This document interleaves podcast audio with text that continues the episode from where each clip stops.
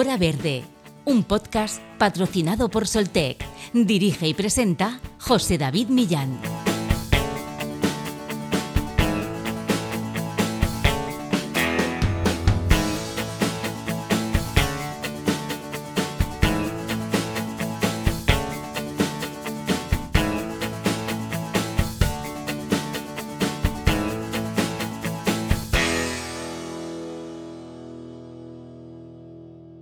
La arena es el material sólido más utilizado en el mundo. Solo el agua supera su uso. Cada año se explotan 50.000 millones de toneladas de ese recurso natural sin que haya una vigilancia adecuada del impacto de su extracción en la naturaleza. Para hacerse una idea de cuál es eh, su uso, la agencia de la ONU da este dato. Esos 50.000 millones de toneladas que se usan cada año serían suficientes para construir un muro de 27 metros de ancho y 27 metros de alto alrededor del planeta Tierra, casi nada. La arena es un material esencial para el desarrollo económico dado su papel en la construcción de viviendas y otra infraestructura, pero su extracción de lugares en los que desempeña un papel activo como los ríos y los ecosistemas costeros o marinos puede provocar la erosión, la salinización de los acuíferos, la pérdida de protección contra las mareas de tempestad y el deterioro de la biodiversidad. Todos estos daños suponen una amenaza a los medios de subsistencia de millones de personas, ya que impactan, por ejemplo, en el abastecimiento de agua, la producción de alimentos, la pesca y la industria del turismo, entre otras afectaciones. La arena proporciona hábitats y zonas de cría para una gran diversidad de flora y fauna y desempeña una función vital de apoyo a la biodiversidad, como ocurre en el caso de las plantas marinas que actúan como sumideros de carbono o filtran el agua. Además, la arena en las costas protege contra las mareas de tempestad y los impactos del aumento del nivel del mar. ¿Qué ha provocado esta sobreexplotación? ¿Qué sabemos de las mafias de la arena? ¿Qué impacto a nivel ambiental y sobre la biodiversidad y los ecosistemas tiene la extracción desproporcionada? Cómo se puede reciclar la arena y qué iniciativas existen para lograr un uso más racional de este recurso. Lo tratamos con Aurora Torres, investigadora postdoctoral de la Universidad Católica de Lubaina, en Bélgica, y coordinadora del proyecto europeo Sandlinks, y Clara Delgado, investigadora del equipo de Medio Ambiente y Sostenibilidad de Azterlan, proyecto europeo Life Eco Sandfield. Comenzamos, hora verde.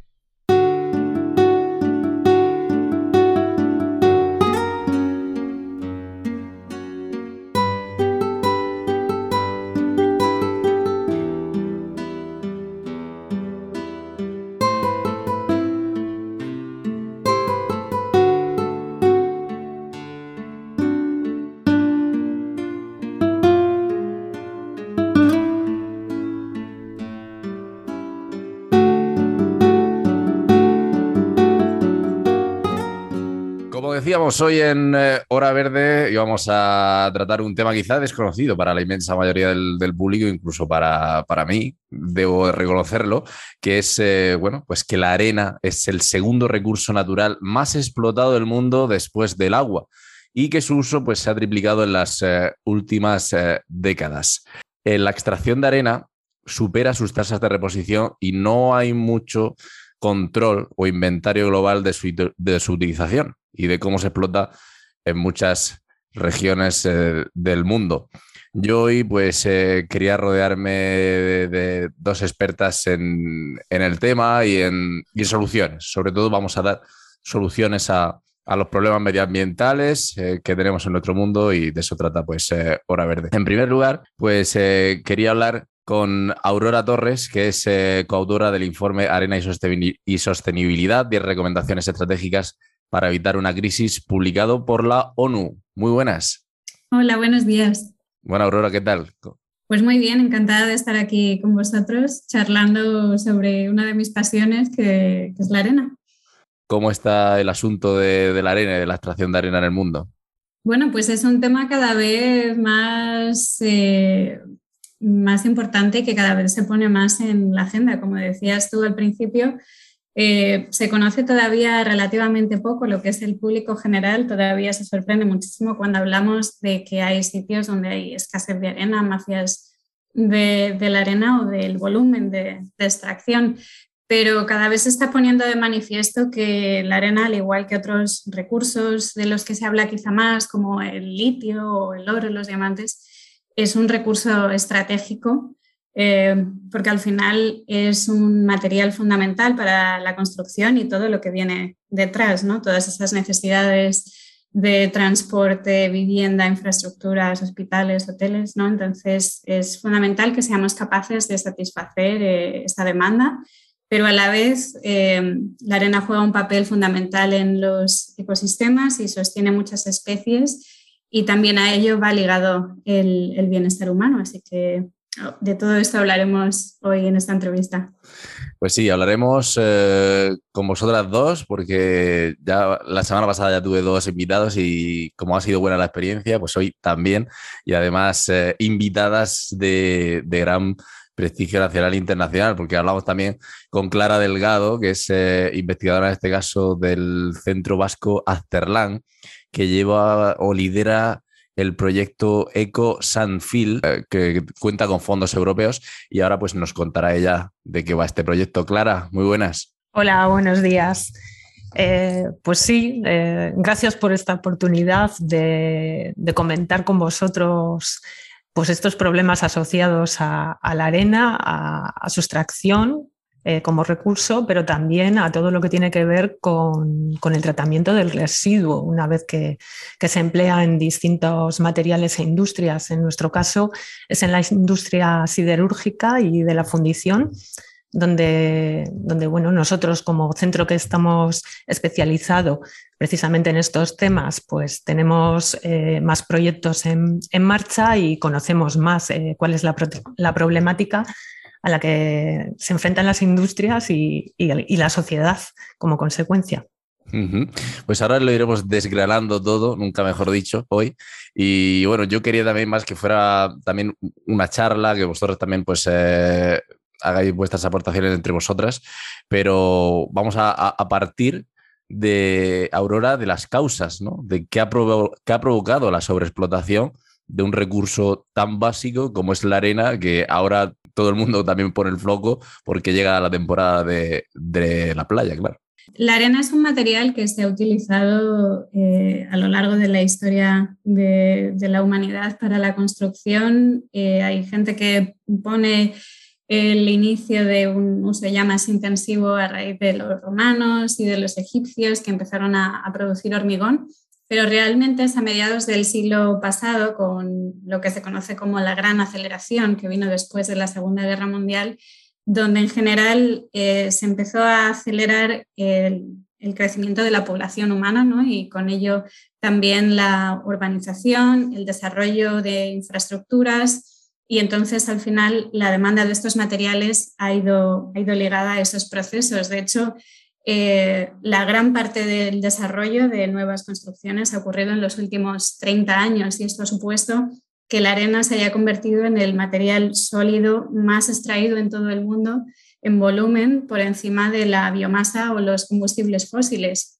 Lo que es todavía más importante es que se espera que su consumo se duplique de, este momento hasta el año 2060 con, este eh, desarrollo continuado que se espera quizá más en otras regiones como, como África o Asia y también con el cambio climático que, que también eh, contribuye al aumento de la demanda de materiales. Habías hablado, Aurora, en el inicio del podcast de que se que había mafias detrás de la sobreexplotación de la arena. Eh, normalmente se habla de mafias detrás de, no sé, de la extracción de recursos como el oro, los diamantes, pero, pero en la arena hay mafias también. Pues es, es muy interesante, sí. En, en, realidad hay todo un espectro de informalidad o irregularidad. En muchas partes del mundo la extracción de arena es muy informal, pero no necesariamente...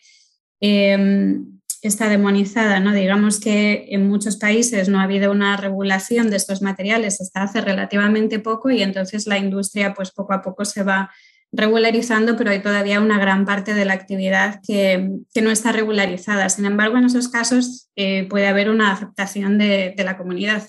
Cuando hablamos más de extracción ilegal o de las mafias de la arena, es cuando ya esa extracción eh, va ligada a violencia, a sobreexplotación de las comunidades, a corrupción, y eso es lo que encontramos, por ejemplo, en países como la India, donde las mafias de la arena es una de las eh, organizaciones de, crimen eh, organizado pues más, más poderosas, con muchos vínculos en el gobierno, en la policía y con cientos de personas que han fallecido en los últimos años a consecuencia de conflictos entre las propias mafias o también con, con las comunidades locales, enfrentamientos con la gente que se opone a esta actividad. Así que, así que sí, en algunos casos hablamos de mafias de la arena, también en países como Kenia o incluso en China también ha habido momentos donde ha habido repuntes en estas mafias y normalmente va ligado a un aumento muy rápido de la demanda que hace que la extracción se convierta en un negocio muy lucrativo. Y a veces incluso las restricciones que trata de poner el gobierno a esa sobreexplotación de los depósitos hacen que aumente el precio de los materiales y lo hagan todavía una actividad más atractiva. Entonces, eh, hay que ser muy cuidadosos a la hora de proponer políticas para evitar la sobreexplotación de estos recursos. Hay que dejar claro que la arena pues, y esa sobreexplotación ocurre en, diversos ámbitos y bueno, también se sobreexplota y se extrae eh, de más en eh, playas, en, ríos. te quiero preguntar, Aurora, eh, ya entrando en materia, qué impacto a nivel ambiental y sobre la biodiversidad y de los ecosistemas naturales tiene la, extracción desproporcionada de esta, de esta materia. Bueno, pues los impactos al final eh, varían mucho dependiendo de dónde ocurre esa extracción, ¿no? Ocurre en, ríos, en zonas marítimas, en zonas terrestres. Y hay que diferenciar entre lo que serían los impactos directos, que, son muy llamativos, pero que están más localizados, ¿no? como es el, lo que viene detrás de la extracción de ese material, pues la pérdida de vegetación, el impacto visual o cómo afecta al, relieve de la zona, el aumento en los ruidos y en la contaminación del aire con más partículas en, en suspensión pero lo realmente importante son los impactos indirectos que puede haber más allá del límite de, la mina y que van vinculados a un aumento del tráfico, a problemas de erosión. Particularmente estos impactos indirectos se han, eh, se han documentado y son de gran magnitud en sistemas como ríos, donde cuando hay, cuando hay una extracción muy elevada, como ocurre en zonas como el, río eh, Mekong, en el sudeste asiático, pues está habiendo grandes problemas de eh, deslizamiento de tierras, de los, los bancos de, en las laderas del río pues que colapsan y con ellos las construcciones de las comunidades locales que viven ahí. Incluso está afectando a la sostenibilidad del propio, del propio delta del Mekong, eh, del que mucha gente depende, pues no solo por su vivienda, sino también para la producción de, de alimentos.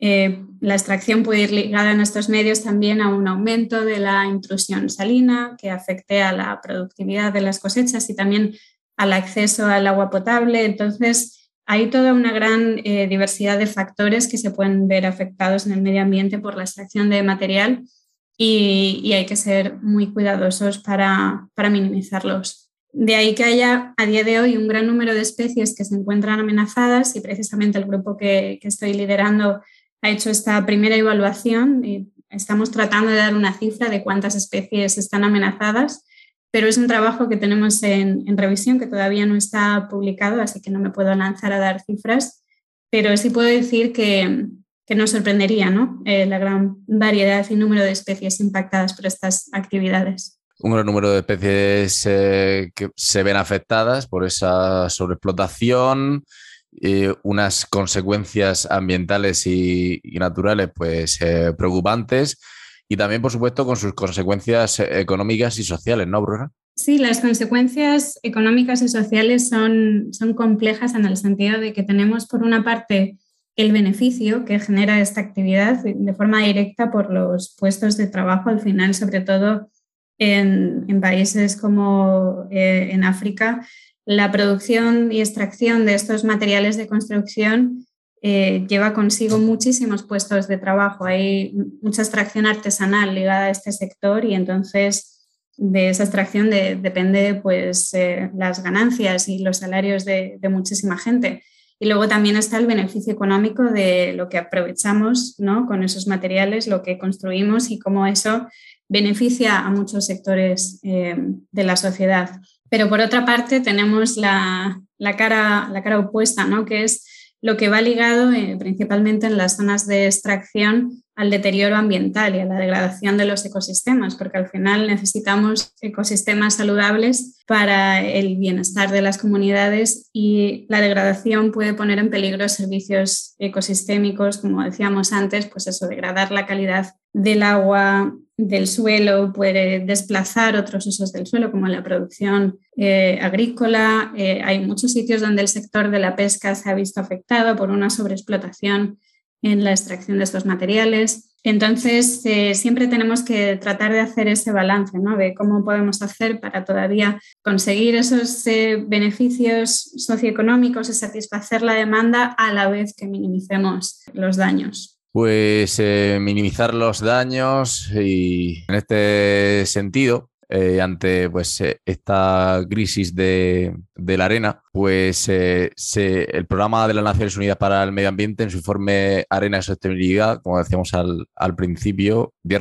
recomendaciones estratégicas para evitar una crisis, pues identificaba algunas iniciativas interesantes puestas en marcha en el mundo para lograr un uso más racional de la arena. Es el caso del proyecto Eco Sanfil, un proyecto, pues como decíamos, que lidera Azterlan y para eso pues tenemos a su investigadora Clara Delgado. ¿Qué nos puedes comentar al respecto, Clara? Bueno, yo creo que igual antes de que directamente empiece a daros unas pinceladas sobre, sobre el proyecto, eh, convendría que, os comentara algo sobre otros usos de, la arena fuera de la construcción. Evidentemente el sector de construcción es el gran consumidor de arena en forma de áridos, eh, pues para, puede ser material simplemente de relleno o puede ir legado en morteros, en hormigones, eh, pero también hay otros sectores que, emplean y demandan arena, arena o bien la sílice, ¿no? Eh, que es el material que, que la constituye, es la industria del vidrio, que es el, material de partida para la fabricación de, vidrio. Sorprendentemente igual para algunos, ¿no? La, industria de la fundición de metales, en donde la arena se utiliza para fabricar moldes, para luego fabricar las piezas metálicas. Una vez fundido el metal, se vierte el metal líquido sobre estos moldes fabricados con arena y es aquí donde surge esta demanda de arena en, la metalurgia, en la fundición. En el caso de las fundiciones férreas, tanto de hierro como de acero, eh, la arena es el principal material que se emplea en la construcción de moldes. Suele mezclarse con, otros materiales para, que sirvan como aglomerantes, ¿no? para darle una solidez al, molde. En unos casos se, mezcla con resinas químicas y es lo que se denomina moldeo químico.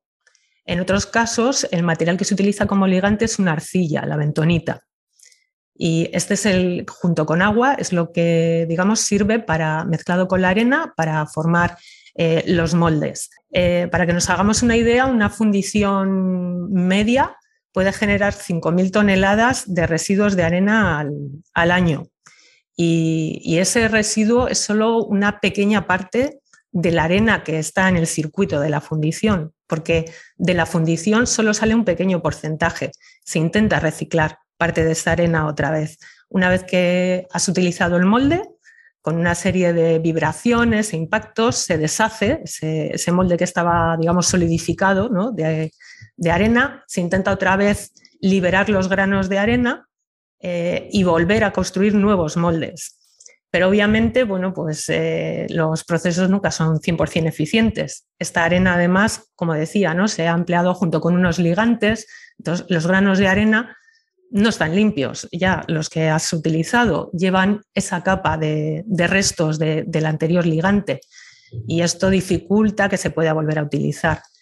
Por eso en, la fundición suele haber eh, distintos métodos de lo que se denomina regeneración de, arena para volver a utilizarla, que no es otra cosa que intentar limpiar los, granos de arena. Pueden ser por métodos mecánicos, fricción eh, por distintos eh, procedimientos, eh, bien por, como decíamos, unas vibraciones o con sistemas neumáticos, centrífugos y, demás. En otros casos, cuando tenemos las resinas químicas, unos métodos que se suelen emplear para limpiar el grano de arena es métodos térmicos, someterlos a muy elevadas temperaturas para quemar estos restos de resina orgánica que quedan. Evidentemente, esto tampoco es gratuito ambientalmente, eh, porque pues, eh, se está utilizando gas natural, eh, volvemos a tener emisiones de CO2, las propias emisiones de compuestos orgánicos volátiles procedentes de estos restos de resina. Pero bueno, es un método de, volver a regenerar la arena y volverla a introducir en, en el circuito, en esos casos mm, con una limpieza muy elevada los métodos mecánicos no, digamos que no son tan efectivos, siempre dejan unos restos, ¿no? Entonces, pues a la larga eh, siempre hace falta ir introduciendo arena nueva en el circuito, extraída de, cantera o bien de, bueno, pues como se hablaba, ¿no? De estos métodos de dragado que viene de, costa o, de lagos, ríos y demás.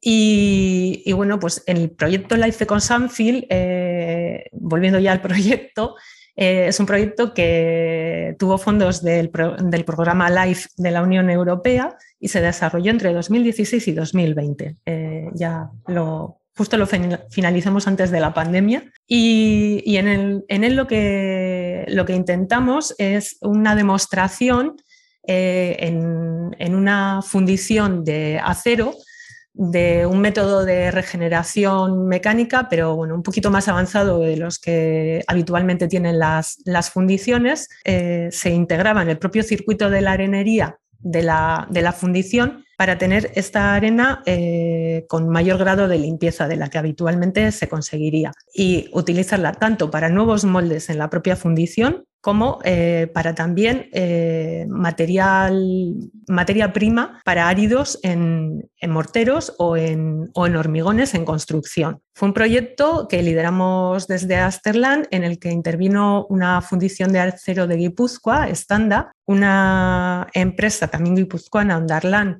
eh, que es suministradora de tecnología a la fundición y en este caso era la encargada de construir el prototipo eh, del regenerador en, la fundición. Junto con nosotros también eh, estuvo otro centro tecnológico del País Vasco, Geiker, que se encargó de la evaluación ambiental de, todas las soluciones propuestas. Y Acciona tomó parte eh, como soporte en lo que eran las demostraciones a, nivel de construcción de la arena. Entonces, bueno, eh, en este proyecto eh, conseguimos regenerar más de 600 toneladas para emplear en los, moldes de la, fundición.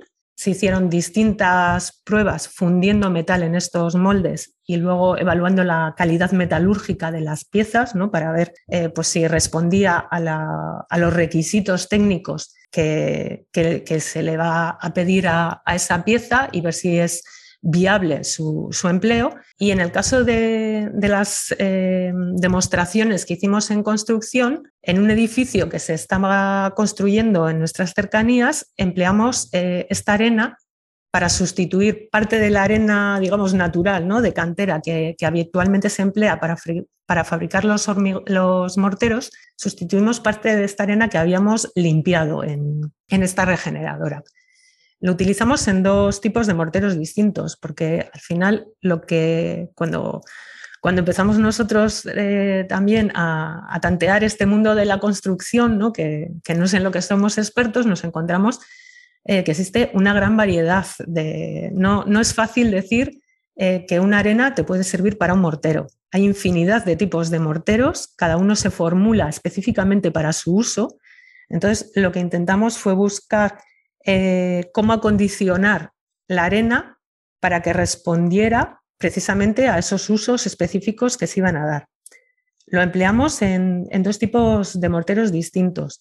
Uno fue para un suelo, iba a ser eh, un mortero autonivelante y además un suelo radiante. Entonces se le exigía que tuviera una cierta conductividad térmica al suelo. Digamos que es un mortero un, poquito de mejor calidad que uno medio que podemos pensar ¿no? pues para, para recrecido de suelos, eh, para rellenos en los que después se, pone pavimentación, baldosas o, losetas, ¿no? En, lo que podamos pensar, que fue la otra eh, aplicación que, probamos. Entonces, hicimos sustituciones de un pequeño porcentaje de la arena, no, no de todo, porque como iba a una obra, real, pues eh, queríamos ser cautos. Sí que a nivel de laboratorio hicimos sustituciones del árido eh, natural con este árido procedente del residuo de la fundición eh, regenerado con mayores eh, porcentajes de sustitución, de hasta un 50%. Y estuvimos evaluando cómo se modificaban las, las, resistencias mecánicas de, de, esos morteros. Pero en obra real, las cantidades de arena que introdujimos fueron menores. En este mortero que te comentaba para suelos radiantes, eh, introducimos solo un 5% de, arena de, fundición. En el otro tipo de aplicación, para, eh, para que os hagáis una idea, era este es el mortero, el típico que podríamos echar en una acera, por ejemplo, para después poner las baldosas, pues en esa aplicación llegamos a, sustituir hasta un 20% de, la arena natural por el mortero. No, no, apreciamos ninguna pérdida significativa de propiedades mecánicas. Eh, estuvimos en colaboración con los fabricantes del mortero en este caso y bueno, pues eh, digamos que pasó eh, la calidad que se les exigía en cada caso. Cada uno de ellos, eh, como os digo, se formula muy específicamente, llevan, aparte de agua, cemento y la arena, ¿no? que son los constituyentes básicos de un mortero, al final, depende de cada aplicación, se echan unos aditivos eh, completamente distintos para conseguir ciertas propiedades. Entonces, por eso es tan complicado eh, a veces sustituir y poder comparar propiedades de cuando lo hago con el árido eh, extraído de la cantera o cuando lo hago con, este árido regenerado. Lo que sí también comprobamos ya que estaba en una obra real, era que medioambientalmente, no solo técnicamente, que medioambientalmente también este material cumpliera requisitos en cuanto a lixiviación para que no se transfieran contaminantes que pudiera llevar después de haber sido utilizado en fundición al suelo, ¿no? Eh, de ahí pasar a los ecosistemas. Entonces, bueno, pues eh, hicimos una serie de análisis y debemos decir que, bueno, pues eh, esos fueron muy satisfactorios porque se conseguía cumplir los límites eh, para material inerte que se exige. Entonces, bueno, sí que veíamos que el proceso de regeneración, de limpieza del grano de arena que conseguíamos era muy bueno para, desde este punto de vista ambiental. Luego, como os digo, técnicamente eh, lo que hay que hacer es, o lo que hemos visto, es que hay que intentar acondicionar la arena en cada caso para el uso que se vaya a dar. Siempre va a requerir eh, una limpieza.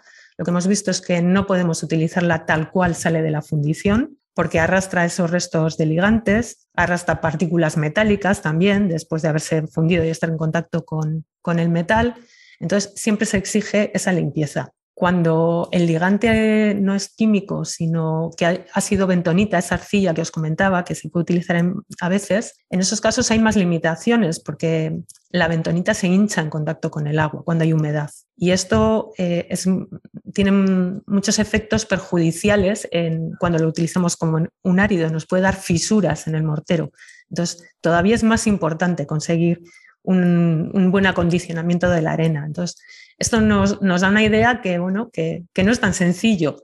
Tampoco el uso directo es posible, pero va a exigir un, cierto acondicionamiento de los residuos. Bueno, Clara, pues eh, nos has comentado al detalle, sin duda, pues ese gran proyecto de, Life Eco Sandfield. Y bueno, pues eh, en relación a, a, ello, porque lo que se trata en vuestro caso digamos así, para que lo entienda la gente, es el reciclaje de la arena, como hemos visto. ¿Qué obstáculos hay? ¿Qué problemas puede haber al, respecto para que no se pueda llevar a cabo este proceso?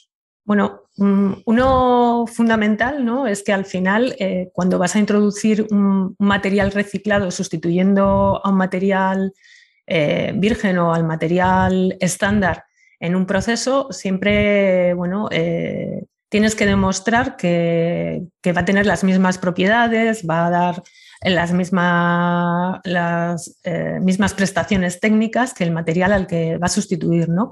Eso en el caso de los residuos, eh, que normalmente son de composición química heterogénea, unos volúmenes que suelen fluctuar, pues suele ser un gran hándicap eh, normalmente que hay que vencer. Eso es, por una parte, aquello, o esa parte que os, que os, he comentado antes, ¿no? que hemos intentado demostrar cómo se puede llegar a cumplir. Y luego otro gran obstáculo suele ser el coste. Eh, en, el caso de la arena en particular y cuando vamos a aplicaciones de construcción, pues eh, esta arena tiene un coste muy bajo eh, y es contra ese coste con el que hay que competir. Tú no puedes ofrecer a un fabricante de morteros o de hormigones un material reciclado que vaya a tener un coste más elevado que el coste de la materia prima que él va a sustituir. por, economía te, eh, te va a decir que no, ¿no? Eh, sin, atender a otros criterios simplemente. Muchas veces los fabricantes de morteros y hormigones eh, tienen canteras, ellos mismos extraen esa, arena. Entonces, hay que tener en cuenta todos, todos estos factores. Tienes que asegurar una, una, seguridad en el suministro, que siempre les vas a poder suministrar las cantidades que ellos precisan. Eh, con lo cual también hay que adecuar eh, suministro y demanda eh, para la construcción, los volúmenes. Y luego está el precio. la arena virgen en fundición tiene un coste 10 veces más elevado que la arena que se utiliza como árido en, construcción. porque es una arena pues, de un tamaño de partícula más regular, más esférico y demás. Entonces, bueno, pues ya es más elevada. Eh, ¿Qué ocurre? Que si yo esa arena luego, una vez que la he utilizado en fundición, eh, tengo ese residuo, ese material residual, yo lo tengo que acondicionar, tengo unos costes en ese acondicionamiento y obviamente cuando lo voy a, suministrar a, alguien que lo pueda utilizar como materia prima, pues yo repercutiré esos costes. Eh, ¿Cuál es la referencia? El coste de la materia prima original de cantera. Contra ese tengo que competir. Eh, podemos estar hablando de, 10 euros o de 6 por, tonelada. Entonces, claro, eh, es, un gran obstáculo que, se encuentra. Y hasta hace pocas fechas tenemos también que tener presente que el vertido era una acción pues bastante económica, lamentablemente. Entonces era la vía que se utilizaba de, salida de, arenas residuales como de tantos otros materiales. ¿no? Cuando al final la tasa del vertedero no es elevada, pues eh, se ve una vía fácil de eliminación de, materiales residuales, salvo que por legislación se comience a restringir esa salida, que es también lo que está ocurriendo. ¿eh? Aquí en el País Vasco existen ya unos límites del vertido a, a diciembre de 2023 para las arenas que utilizan lo que os decía antes, la bentonita como ligante, y a diciembre de 2025 para las otras, las que utilizan arena química. Con lo cual, la presión que existe ahora mismo para buscar salidas para reciclar la arena es muy elevada. No sé, Aurora, si quieres añadir algo al, al respecto, en lo que está comentando Clara. Sí, efectivamente, pues Clara está, e, está tocando algunas piezas clave ¿no? de, este rompecabezas. Es increíble al final cuando pensamos en el precio que tiene la arena, cómo pueda ser tan extremadamente barata. Es lo que se conoce como un recurso de muy poco valor, pero que se usa en gran volumen. Y muchas veces el precio final que tiene la arena la mayor parte viene del transporte y no en sí de la, de la propia obtención de ese recurso. Es esperable que en los próximos años, eh, cada vez eh, en zonas como Europa, con más compromisos de adaptación y mitigación de los efectos del cambio climático y también para promover una economía circular y los objetivos de desarrollo sostenible, pues que cada vez eh, el precio de esa extracción en canteras o en graveras vaya a ir aumentando y que vaya haciendo ese material de origen reciclado eh, más competitivo. Pero antes de, que, antes de que eso ocurra y de que lleguemos a ese punto es importante desarrollar eh, incentivos e iniciativas para apoyar a la industria a que, a que tome sus pasos yo hace unas semanas estuve en México haciendo trabajo de campo porque, bueno, es una de mis zonas de estudio y visité una planta de reciclaje de materiales de construcción que está en Ciudad de México y además es interesante ver cómo esto es posible no solo en zonas como eh, Norteamérica, Europa, sino que hay iniciativas muy inspiradoras en, lugares como México también.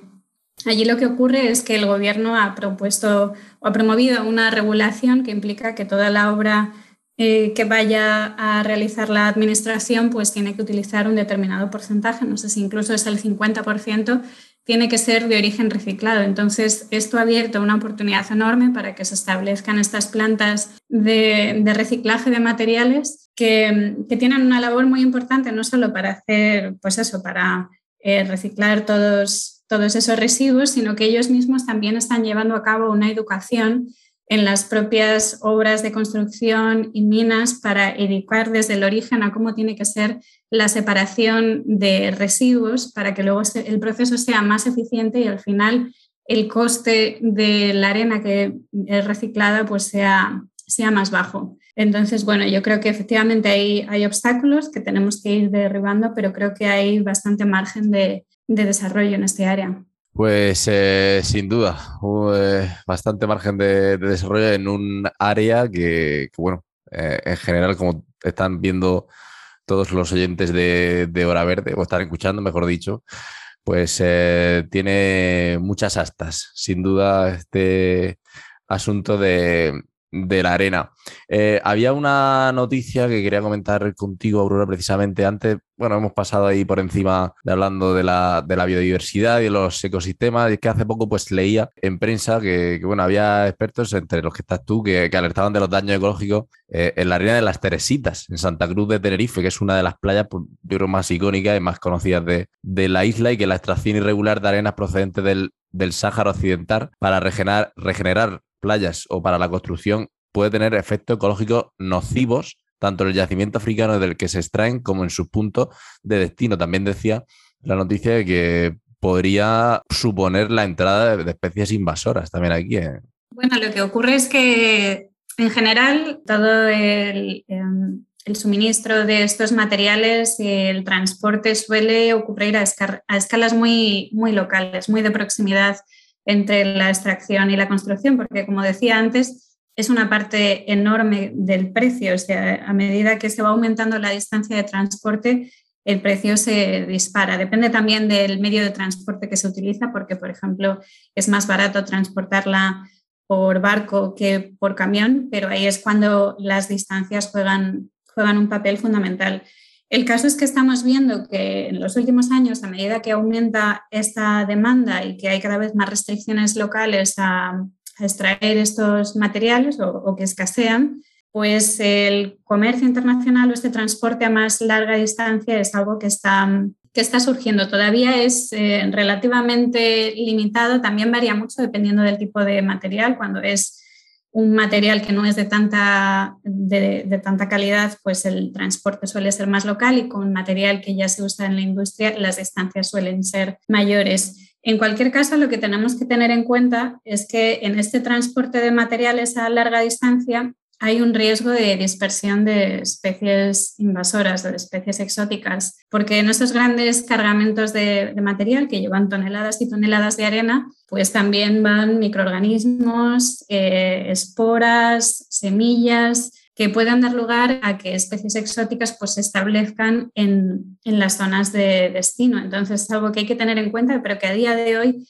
eh, prácticamente no se regula. Al final, esterilizar todos esos eh, cargamentos de material eh, sería muy costoso y no se sabe hasta qué punto se conseguiría eliminar a todos los organismos que, van ahí. Entonces, es un riesgo que, hay que tener en cuenta y yo creo que hay que hacer un esfuerzo en regularlo mejor que como está. El problema es en las Islas Canarias, eh, es un problema que, suele ocurrir en, en, islas en general y es que los recursos ahí son más limitados, ¿no?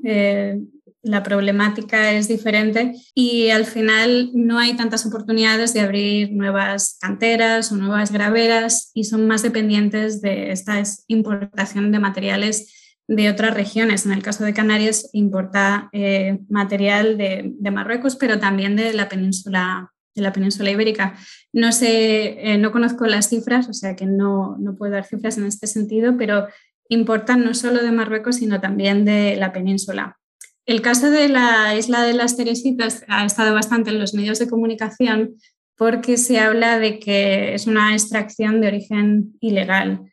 Em, desde que se estableció esta playa de las Teresitas con la arena del Sáhara Occidental, ha habido varios cargamentos eh, para la regeneración de la playa, que cada cierto tiempo se erosiona y entonces eh, se debe volver a, rellenar. Y mientras que las primeras importaciones de material sí se consideran que, fueran, que fueron legales, hay bastante discusión sobre si las que están ocurriendo en este momento son de un origen ilegal, porque al final el yacimiento de esta arena está en el Sáhara Occidental pero quien está exportando el material es Marruecos y no tiene el consentimiento del Sáhara Occidental. Entonces, de ahí que se considere que, el origen de esta arena es ilegal y que, y que haya varias organizaciones que bueno, pues están tratando de que se esclarezca y que se establezcan responsabilidades. Mm, ya sabes, Aurora, que a los periodistas no, nos gustan así las preguntas grandilocuentes y una vez que hemos analizado la, situación en la que se encuentra la arena, ¿podríamos decir o podríamos ver alguna vez que se puede quedar el mundo sin arena? Bueno, a mí es algo que, que me cuesta imaginarlo, ¿no? Eh, hay una cita que se suele decir que es que no se acabó la edad de piedra porque nos quedáramos sin piedras y yo creo que no, no creo que llegue el punto en el que nos quedemos eh, sin arena. A escala mundial, eh, a veces se habla de escasez mundial de arena, pero lo cierto es que no disponemos de cifras eh, fiables ni del total de la extracción que, está, que se está realizando en este momento, ni de las reservas que hay. Es que no se ha hecho ese ejercicio de, mapeo y lo único que conocemos son de reservas y zonas puntuales que se han mapeado mejor, pero todavía eh, no se conocen cifras ni de cuánta arena hay ni de cuántas se extrae. Entonces, hablar de escasez mundial de arena em, es complicado. Y luego también cuando se habla de escasez mundial de arena, se suele pensar en la arena de sistemas dinámicos como ríos y, zonas costeras, pero hay que tener en cuenta que la arena en sí, eh, lo que la define es un, es un tamaño de partícula, no tanto el origen. Puede ser de origen natural, pero también se puede producir de forma artificial eh, mediante, en canteras, mediante la trituración de, roca. Entonces, hay muchísimas rocas que se pueden utilizar eh, con este fin, desde basalto, roca caliza, granito, dependiendo también, como decía antes Clara, del uso específico que se le vaya a dar, pero en principio hay una gran variedad de rocas y las rocas que son bastante abundantes en el planeta y por tanto eh, pensar en la escasez mundial a mí me resulta, me resulta un poco complicado. Lo que sí que estamos viendo es que cada vez hay más problemas de escasez a escalas eh, locales o regionales, en sitios donde está habiendo un aumento muy rápido de la demanda y, a la vez pues eh, limitaciones para conocer las reservas que tienen disponibles esos lugares o para el acceso al material. Hay a veces que hay veces en las que es un problema de escasez física en el que pues digamos que la geología de una zona no es favorable y entonces depende de otras. Y luego hay también una escasez económica, que es cuando, bueno, sí que hay recursos, pero digamos que el contexto social y el contexto ambiental no permite el acceso a esos recursos. Por ejemplo, hay muchas zonas urbanas que se han expandido sobre depósitos de buena calidad de arena, como es la ciudad de Londres. También hay conflictos con la producción de alimentos o con espacios protegidos. Entonces, cuanto más denso es la población y el uso que se hace del territorio, pues más difícil es encontrar eh, oportunidades y aceptación para extraer esos materiales. Como resultado tenemos problemas de escasez y que, como decíamos antes, que cada vez haya que traer la arena de un poco más lejos, cuando deberíamos ir en la dirección, como decía Clara, pues de cada vez utilizar más estos materiales de origen secundario. Para terminar, yo quería que intervinierais las dos y hablar de cómo se puede conseguir un uso más racional de un material como la arena que que ya hemos visto que está en todas partes, que cuesta muy poco y al que la mayoría de la gente le da un valor insignificante.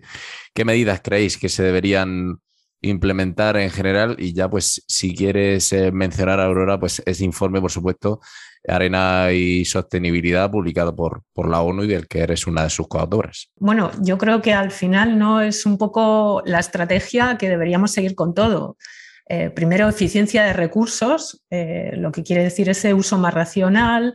Eh, y luego está la parte de reciclado, minimización de residuos y el residuo que al finalmente nos encontremos conseguir darle un valor y volver a utilizarlo en el propio proceso en, lo que en, el que se genera o bien en, otros, fomentando la economía local, como comentábamos, porque es una forma de reducir los, eh, los costes y los impactos eh, ambientales asociados al, transporte, que en el caso de la arena pues, son muy significativos y, yo creo que ahí está el kit de la, de la cuestión. El, gran desafío, cómo hacerlo atractivo, cómo conseguir que realmente eh, se vaya por esta línea, eh, cómo vencer esas reticencias, por un lado, a, lo que son eh, las, las, propiedades, características técnicas que tiene un material reciclado, que es algo con lo que nos enfrentamos siempre en, en, cualquier ámbito y con cualquier, cualquier tipo de, de material. Y, por otra parte, pues está el, eh, conseguir eh, que, se pueda también eh, conseguir una competitividad económica frente, frente a las materias primas. Bien porque consigamos eficientemente optimizar el material reciclado, o bien porque realmente se imputen eh, los costes que hay que imputar a, las materias primas. Porque, como comentaba Aurora, ¿no?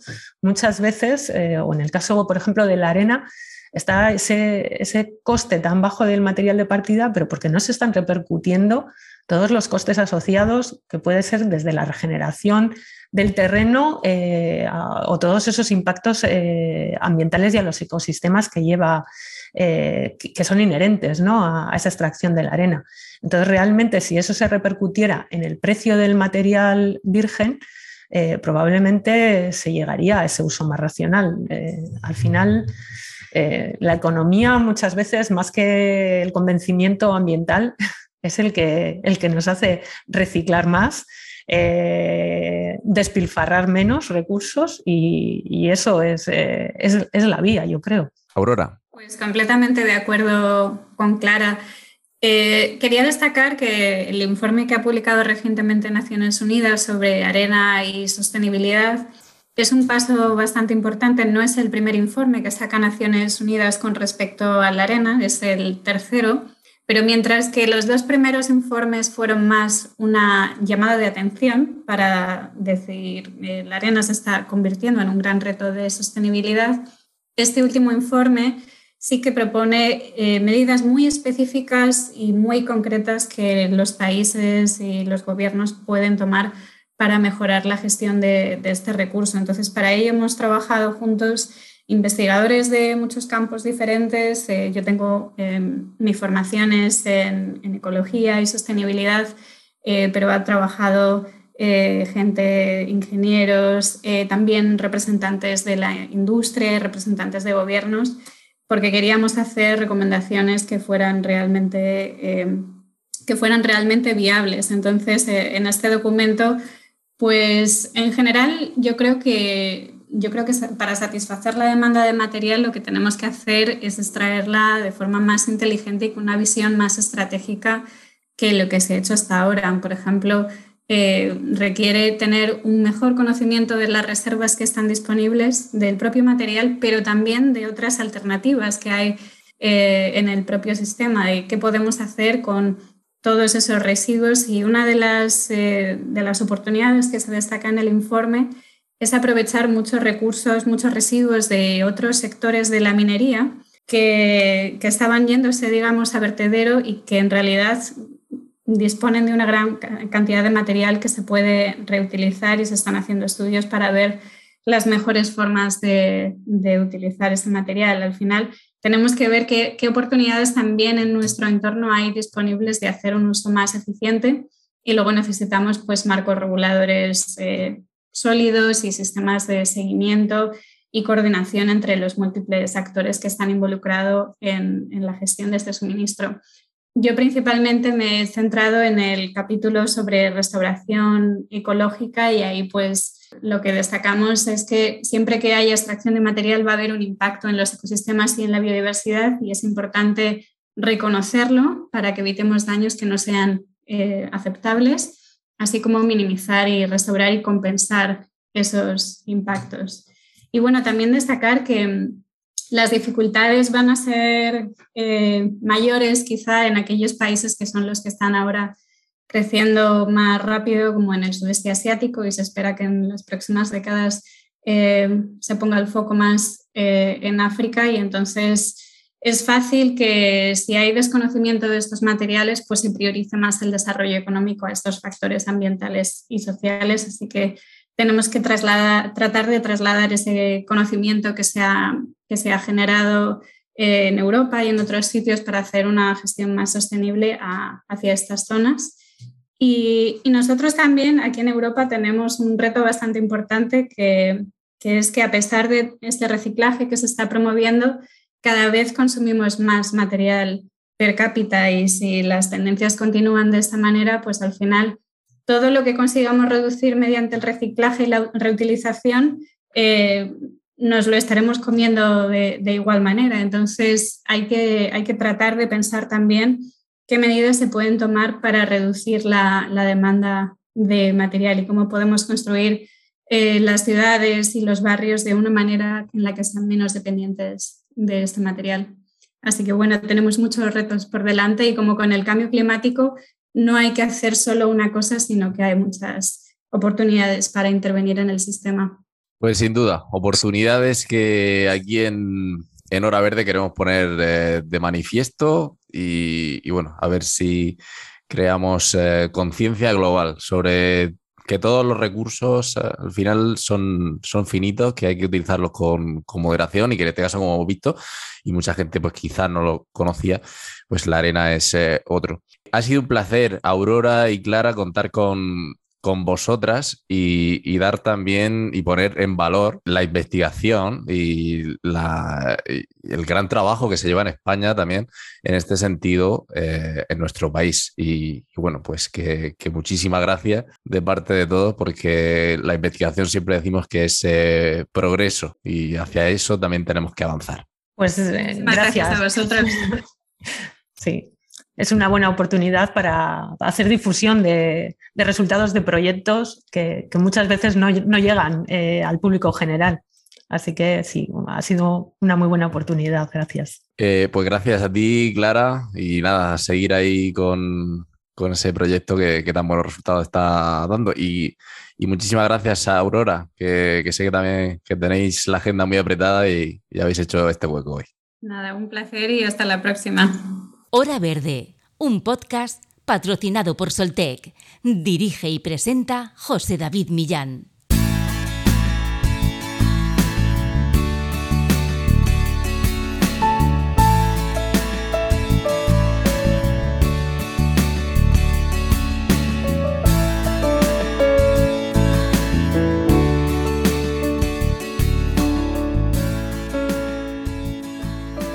Para lograr un desarrollo sostenible tenemos que cambiar drásticamente nuestra forma de producir, construir y consumir productos, infraestructuras y servicios.